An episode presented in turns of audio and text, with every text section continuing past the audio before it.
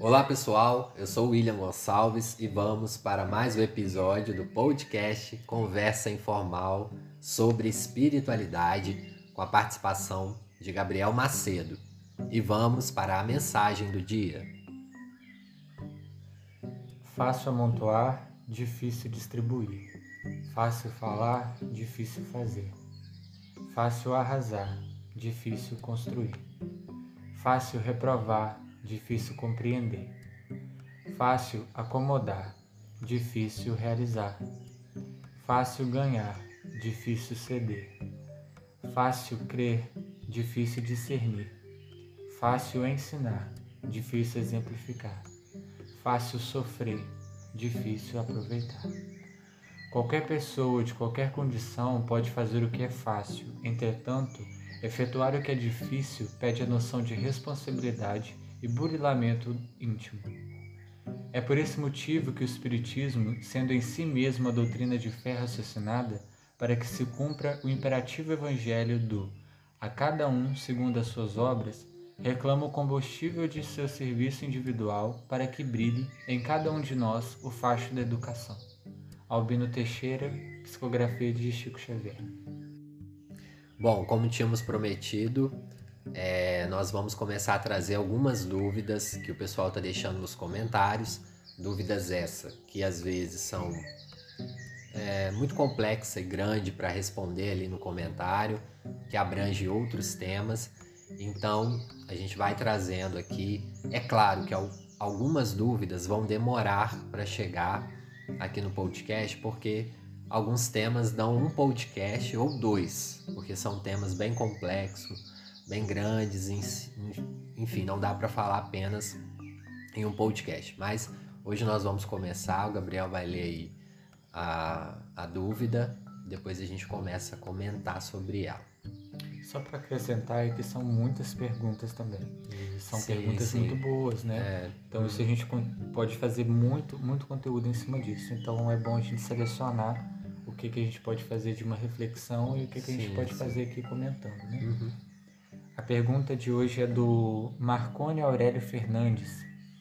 Bom dia, gostaria de saber como fica a família após o desencarne. Continua unida? Fica em colônias diferentes? Os membros dessa família nunca mais se encontram? Então esse conceito de família como conhecemos só existe aqui? Tenho muitas dúvidas e fico angustiado quando penso em me separar da minha família. Por favor, gostaria que falasse sobre isso. Sim, sim. A, essa angústia sua é a de muitas pessoas que começam a estudar, a compreender a reencarnação.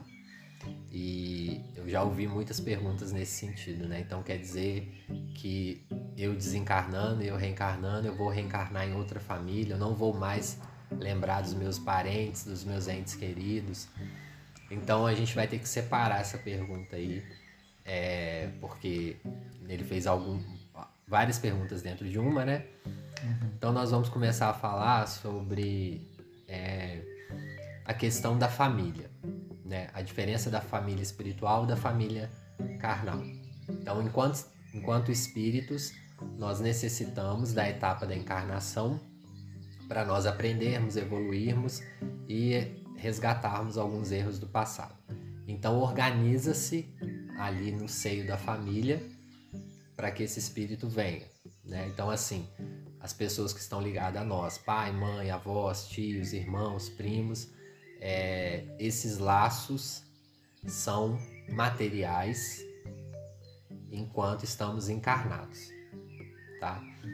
Esses laços é, rompidos, uma vez rompido, eles continuam sim no plano espiritual. Só que nós temos que entender que cada um desencarna no momento, né? Exceto as famílias que desencarnam juntas. E, mas assim, a tendência é que desencarne cada um num período, pode ser próximo ou não.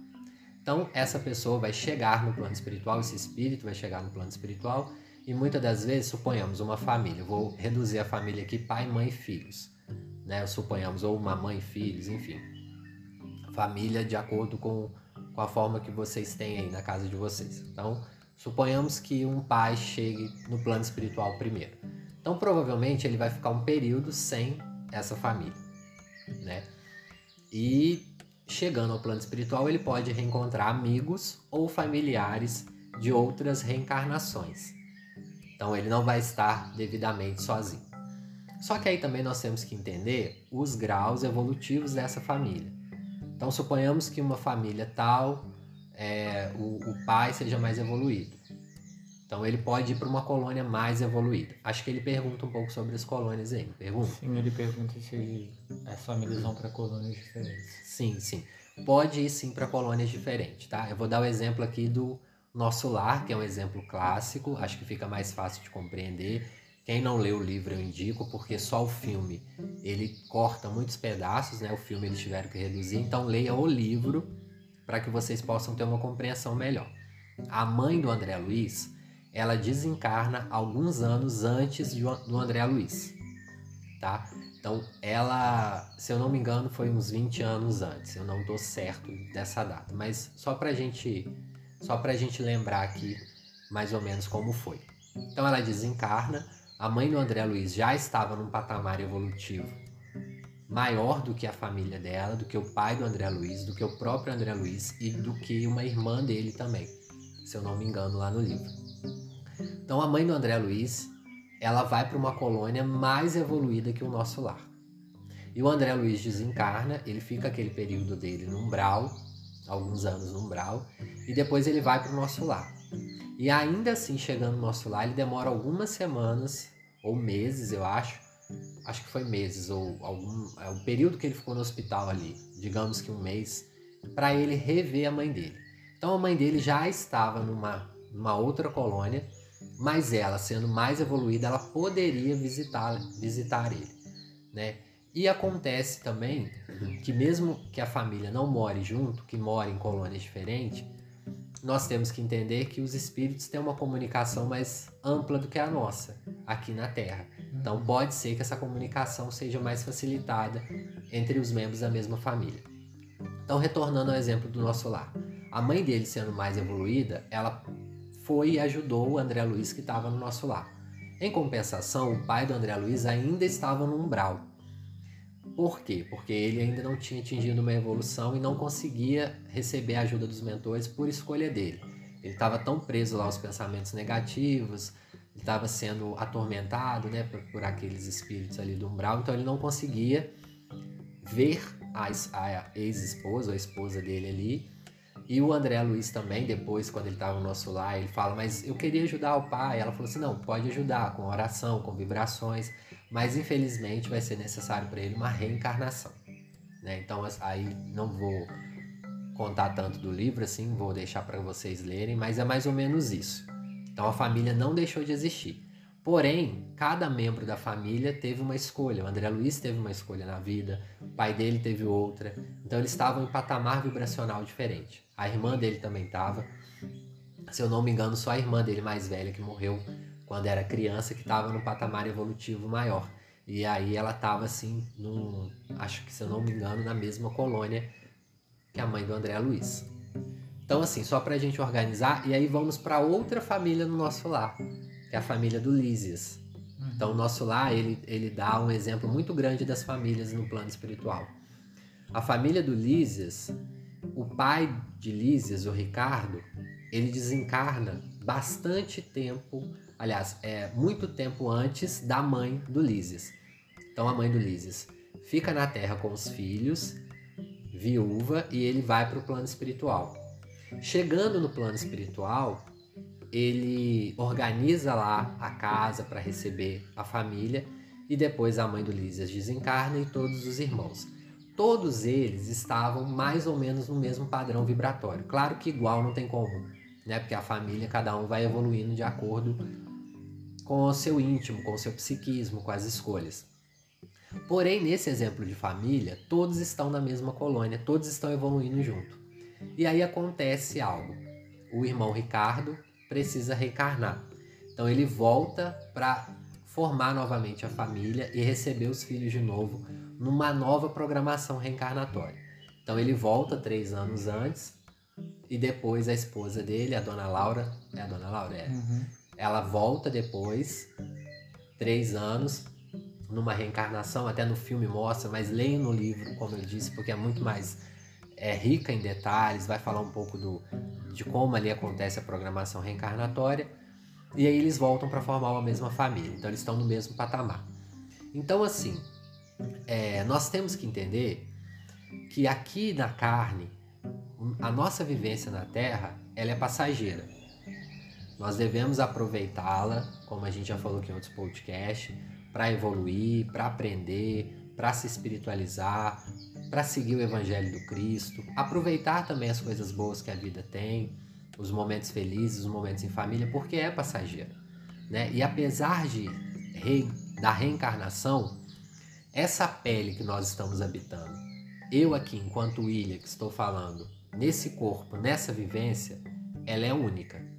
Eu posso reencarnar daqui a pouco, desencarnar e reencarnar, eu vou estar no outro corpo diferente, talvez numa outra região do país ou do, do, do mundo, é, vou estar com outro nome, então vou ter outra identidade. A minha identidade como William, eu estou tendo a oportunidade única de vivenciar ela, a oportunidade ímpar de ser o William da melhor forma que eu posso ser, de aproveitar a minha vida com a minha família. E depois eu vou ter outra experiência.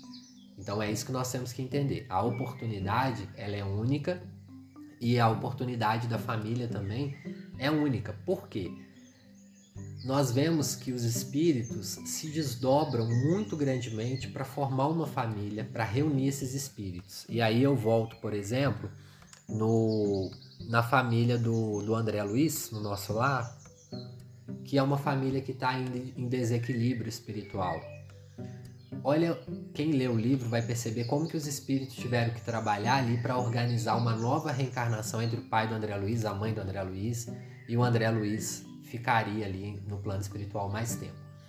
Então, assim, é, tem um mentor na nossa, nossa reunião mediúnica que ele falou, que é o irmão Benedito, e ele nos deixou claro que ele iria reencarnar, isso ele, isso ele nos contou no ano de 2017, que ele iria voltar para a Terra daqui a 35 anos, por volta de 35 a 40 anos, a partir de 2017.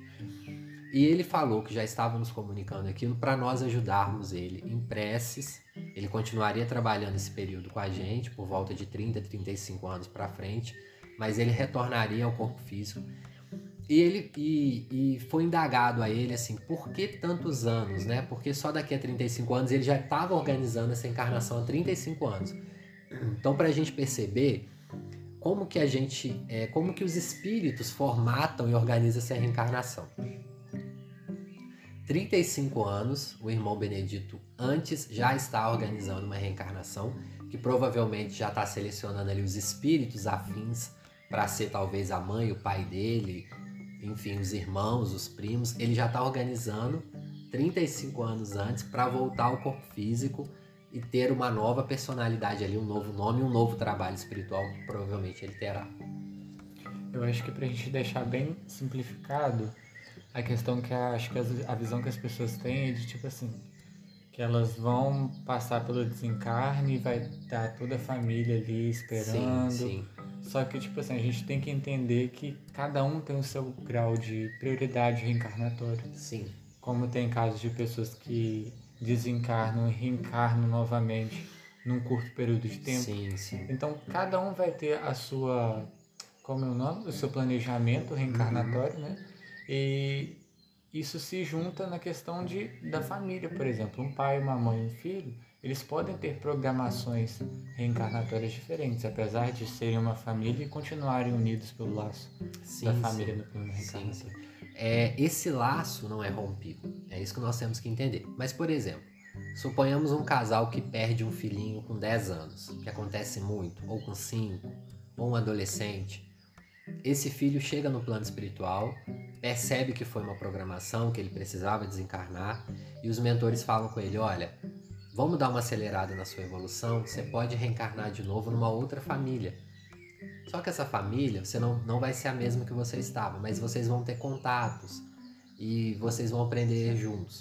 E aí esse pai, essa mãe desencarnando pode não encontrar esse filho no plano espiritual. Uhum. Porém, eles podem ajudar ele enquanto esteja no corpo físico, orando, indo visitar, dando intuições, auxiliando com estudos. Então a gente tem que entender que esse laço não se rompe. Né? Uma vez você tendo encontrado uma pessoa e tendo criado afinidades com ela, esse laço é eterno. A gente gostando ou não, esse laço é eterno. Então nós vamos esbarrar nessas pessoas que rodeiam a nossa vida por muitos e muitos tempo, muito muito tempo. Então assim, é, pessoas que convivem conosco, tem uma, uma programação ali, a gente vai reencontrar e reencontrar. E por vezes também, é, pessoas que são muito próximas a nós não estarão em todas as reencarnações conosco. Vou dar o exemplo do Emmanuel. O Emmanuel, no livro Há Dois Mil Anos, quem já leu, é, quem não leu, indico. Quem já leu, leia de novo, porque é um livro muito interessante. Cada vez que você lê, você aprende alguma coisa. Ele, é, a Lívia, que é a esposa dele, o grande amor da vida dele, ela evolui muito rápido e ela é convidada a subir as esferas superiores. E o Emmanuel não. E o Emmanuel precisa ainda reencarnar mais vezes na Terra. E a Lívia não precisaria mais reencarnar. Então ela, a esposa, a mulher amada dele, não estaria mais junto com ele no planeta. Mas ela faz uma promessa para ele, que ele evoluísse, que ele aprendesse, que um dia eles se reencontrariam. Né? Então provavelmente o Emmanuel teve outras experiências com outras pessoas e não deixou, não perdeu o laço com a Lívia ali. Ela estava sempre ajudando ele. Chico Xavier falava que sempre ela ajudava ele intuitivamente, sempre orando, sempre torcendo pela progressão espiritual dele. Né? E aí, para a gente passar por outro tema, porque o tema é muito grande, senão a gente vai ficar muito uhum. sobre esse tema aqui, é, nós temos que entender isso, que os nossos laços não são rompidos. Então, mesmo que você, vamos supor que uma mãe tenha perdido um filho, que eu sei que tem muitas seguidoras aqui no canal que já perderam os filhos, eu sei que também tem seguidores que já perderam as mães, né, os pais. É, não fiquem angustiados que vocês vão chegar lá e não reencontrá-los. Pode acontecer de vocês não reencontrá-los imediatamente, mas pode ser que passando o tempo ali, o período do mais traumático da desencarnação, os primeiros meses que você vai se adaptar ao plano espiritual, dependendo ali da sua evolução, você pode pedir aos mentores, olha, a minha mãe, já, minha mãe, o meu pai, o meu filho, quem você queira ver, já está reencarnado? Eu posso vê-lo? Eles com certeza os mentores vão deixar, porque isso tem relatos nas reuniões mediúnicas, é, que a gente participa, de que espíritos falam, olha, meu filho já estava reencarnado, mas eu pude ir lá ver ele no berço. Enfim, tem diversos relatos aí. Acho Nós vamos... a frase, ah. só para salientar, pra, eu acho que a frase para tirar a angústia dele é a comunicação não se perde. Sim. A comunicação não, não a gente não perde Sim. a comunicação nessa transição de encarnação e reencarnação. Não só a comunicação, mas o amor. Eu acho que o amor une qualquer espírito.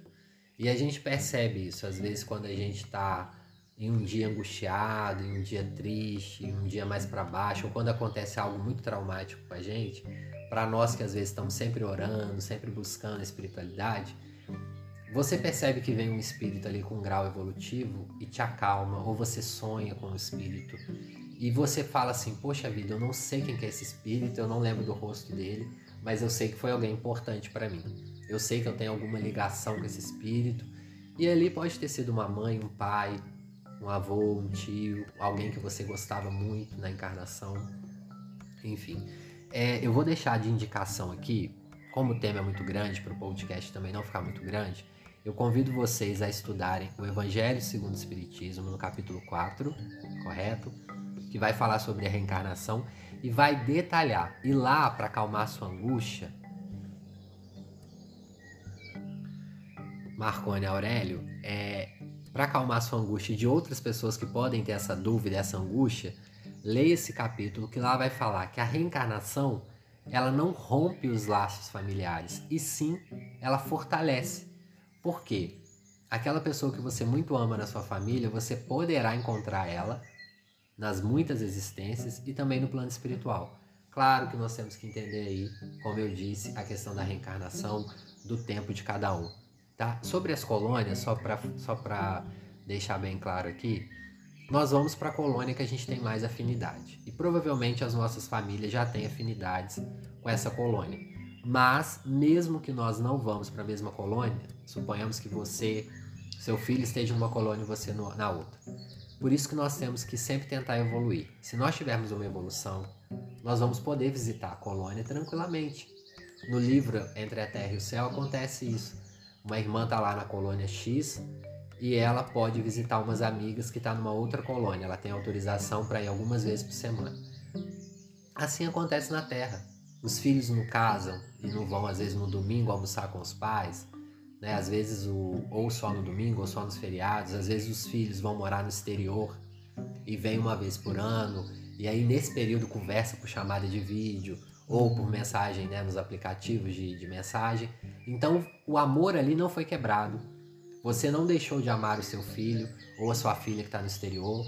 Você não deixou de amar a sua mãe porque você só vai lá no domingo almoçar com ela. Mas você ama, trabalha, no domingo você vai lá, almoça com seus pais, conversa, brinca. Durante a semana você conversa no aplicativo de mensagem, naqueles famosos grupos de família. Conversa lá e não perde o laço.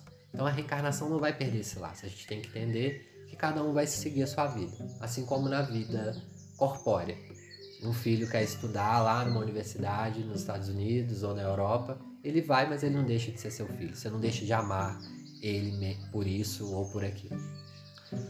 Vou pedir o Gabriel para ler a pergunta do Livro dos Espíritos, que fala um pouquinho sobre isso, só para contextualizar, e eu indico para vocês para ler. É, se eu não me engano, começa. É, eu, deixa eu só confirmar aqui para vocês. Esse capítulo é bem extenso. Ele vai falar sobre a reencarnação a partir da 149, para vocês terem uma noção como é grande o estudo sobre a reencarnação. O Gabriel vai ler aqui a questão 205. Então, das 149 até a 220 ou 200 e pouco, eles vão falar 208, eu acho. Deixa eu só confirmar aqui, só um minutinho, para não falar coisa errada para vocês. É até a 217 vai falar sobre a reencarnação. Então, se vocês quiserem, depois que ouvir o podcast, ler essas perguntas, vai contextualizar para vocês e vocês vão entender o que, que eu estou tentando resumir aqui para vocês, tá bom? Leia, Gabriel, só essa para contextualizar. A pergunta é a seguinte: Na opinião de certas pessoas, a doutrina da reencarnação parece destruir os laços da família, ao fazê-los recuar às existências anteriores. E o Espírito responde: É a luz amplia, não os destrói. Baseando seu parentesco em afeições anteriores, os laços que unem os membros de uma mesma família são menos precários.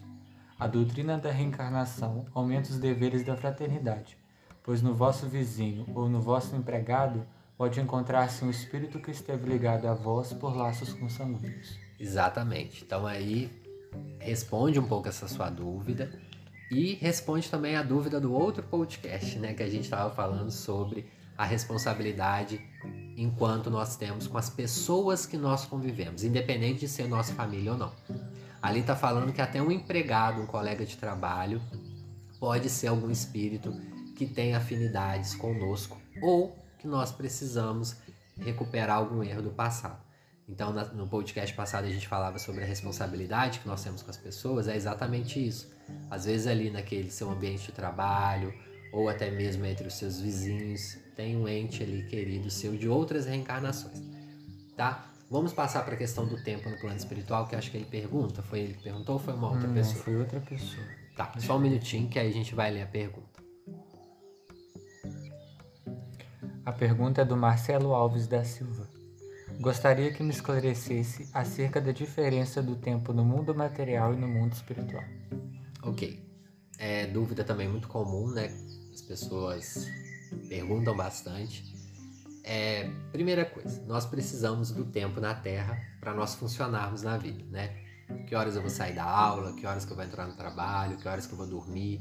Biologicamente, socialmente, a gente precisa dos horários. Então, é, nós entendemos, primeiramente, respondendo a sua questão, como que funciona esse, essa questão do tempo no plano espiritual. Nas colônias mais próximas à Terra, com vinculação aos trabalhos na Terra, a ajuda aos encarnados, as horas lá são muito parecidas com a da Terra. É claro que cada colônia vai ter uma vinculação de região. Né? Então, uma colônia que está sobre uma região que é um horário tal, ela vai ter vinculação com aquele horário. Por quê? Nós percebemos que há muitos trabalhos, há muitos trabalhos espirituais que acontecem de madrugada, por exemplo, na hora que o médium repousa, os espíritos pedem ali para que ele vai fazer um trabalho no plano espiritual. Então é necessário que aconteça durante a madrugada, que a gente está dormindo. Né? A grande maioria da população dorme nesse horário. É, então, esses espíritos que estão vinculados às colônias de trabalho mais próximas ao planeta Terra, como é a questão do, do nosso lar, por exemplo, uma colônia muito conhecida aí no meio espírita, ela vai ter um horário de funcionamento mais ou menos parecido. Apesar de que os espíritos não precisem fisicamente do horário. A gente vê lá no, nos livros da literatura espírita, como eu dei o exemplo aqui do nosso lar, o nosso lar também, por exemplo, o André Luiz virava madrugada trabalhando porque era o momento que eles estavam em atividade espiritual. Só que como eles têm uma conexão com os encarnados, é mais ou menos a hora ali. Por que também? É, os trabalhos no centro espírita, os mentores que vêm para auxiliar esses trabalhos, reuniões mediúnicas, palestra pública, aplicação de passes, é, eles marcam o horário. Então vamos supor, a palestra lá na sua casa espírita é de 8 às 9 e meia. Então os mentores vão estar ali eles vão ter uma hora marcada que eles sabem que vai ter um agrupamento ali para estudar, ou para realizar uma reunião mediúnica, ou levar os espíritos. Então eles precisam do horário para organizar. Não que um espírito precisa de um horário para te ajudar. Se você tiver numa aflição e pedir socorro, pode ser de manhã, de madrugada, que ele vai ir. Mas em reuniões sérias, na qual o espírito precisa, é, precisa não, é, necessita estar ali para ajudar, digamos assim, por exemplo, no Evangelho no Lar, que pode vir um espírito amigo, mentor, pode vir um espírito familiar ajudar. Então, por isso que no, no, a gente sempre indica, eu sempre indico aqui no canal e várias é, páginas espíritas sempre falam, tenta fazer o evangelho no mesmo horário, porque os espíritos tendem aí a te ajudar a fluidificar uma água, dar uma intuição ali naquele momento do evangelho no lar. Então, suponhamos que você faça toda é, terça, toda segunda, 8 horas, tenta fazer sempre nesse mesmo horário para os mentores irem. Então, é preciso que a gente separe isso. Nas colônias mais próximas da Terra, o tempo físico é mais ou menos parecido. Físico que eu falo assim, se é duas horas da tarde aqui, pode ser mais ou menos duas horas da tarde lá. Porém, aí tem a questão do tempo psíquico, da sensação do tempo psicológico. Então, um espírito que está numa vibração baixa, ele pode entender que esse tempo passa mais devagar. Por exemplo, um espírito que esteja em regiões umbralinas, que ele esteja angustiado, que ele esteja passando um processo ali depressivo no plano espiritual muito grande, é um arrependimento muito grande, ele pode ter a sensação que um dia de 24 horas durou para ele um mês. Então, às vezes ele chega, quando ele é socorrido do umbral, ou quando ele é socorrido numa reunião mediúnica, ele fala: Eu estou há anos no umbral. Às vezes ele pode estar há um ano, mas a sensação é tão tormentosa para ele que ele sentiu que passou oito anos e ele estava ali naquela condição. Assim como um espírito que está numa colônia mais evoluída, com uma vibração mais gostosa, trabalhando, fazendo seus afazeres positivos ali, ele pode sentir que um ano passou em um mês porque o tempo tem essa sensação cronológica diferente de cada pessoa. Então, às vezes, a gente percebe isso encarnado. Passa um dia quando você está feliz, que você recebe alguém que você gosta em casa, ou que você passa o dia é, assistindo coisas que você gosta na internet ou na televisão, parece que o tempo passa muito rápido. Né? E quando você está lá, às vezes, no trabalho pesado, ou você está brigado com alguém, ou você está passando por um dia triste, o tempo parece que não passa. Então nós temos que entender essas duas conotações do tempo. Tá? Então, nessas colônias, pelos espíritos estarem, estarem ali trabalhando, é, fazendo atividades produtivas, o tempo passa muito rápido.